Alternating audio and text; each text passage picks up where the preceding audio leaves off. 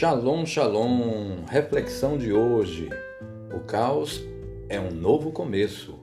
Bem no início da Bíblia encontramos o ensinamento de que esse princípio é uma verdade. O caos deve ser o início de um novo tempo, um recomeço. Em Gênesis 1:1 diz que no princípio Deus criou os céus e a terra. Porém, no verso de número 2 encontramos o relato de uma terra destruída e desabitada.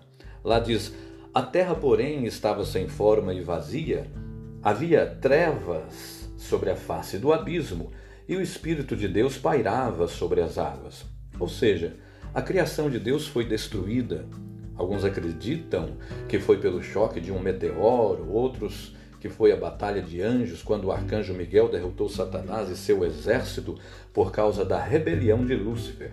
Entretanto, a partir do verso 3, o Senhor começa a liberar palavras de vida, de reconstrução, de recomeço, nos ensinando que o Espírito de Deus pairava sobre o caos, esperando que houvesse fé, esperando que houvesse uma palavra liberada para que o milagre, para que o sobrenatural acontecesse.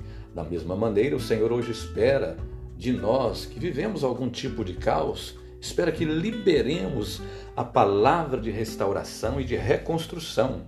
Em Gênesis 1:3 está escrito: Disse Deus: haja luz e houve luz.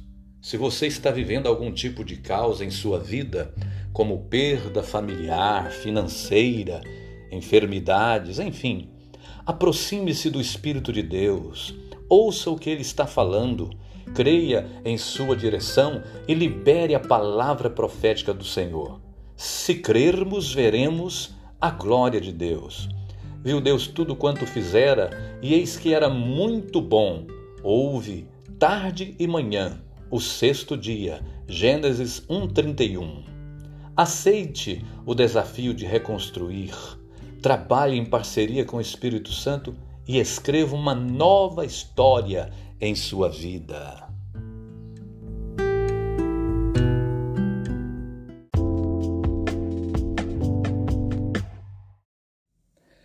Graça e paz, amados. Esses são dias difíceis para todos nós, dias de dor, de luto, dias de desunião, de porfias, nos quais precisamos pedir a sabedoria, o discernimento do Senhor para vivê-los Entretanto, sabemos que temos Jesus como nosso referencial para lidarmos com estas aflições e termos bom ânimo.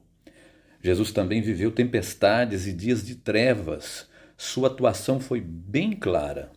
Ele exerceu sua autoridade em Deus para repreender os demônios, ele curou os doentes, repartiu o pão, acudiu os necessitados, visitou os desamparados e pregou as boas novas do reino. Esse é o nosso exemplo. A palavra do Senhor nos ensina, em Isaías 58, 6 a 8: Porventura não é este o jejum que escolhi? Que soltes as ligaduras da impiedade, desfaça as ataduras da servidão, deixes livres os oprimidos e despedaces todo o jugo? Porventura não é também que repartas o teu pão com o faminto e recolhas em casa os pobres, desabrigados, e se vires o nu, o cubras, e não te escondas do teu semelhante? Então romperá a tua luz como a alva, a tua cura brotará sem detença, a tua justiça irá diante de ti, e a glória do Senhor será a tua retaguarda. Que Deus possa nos dar graça para sermos como Jesus, que mesmo no meio de trevas, de tempestades, ele não perdeu o foco. Ele continuou abençoando vidas, cuidando de vidas, falando do reino de Deus, sendo igreja. Este é o nosso chamado, amados. Vamos continuar sendo igreja, abençoando vidas, guardando o nosso coração para não entrarmos nessa pilha que o diabo está jogando na nossa nação de divisão, de guerra política.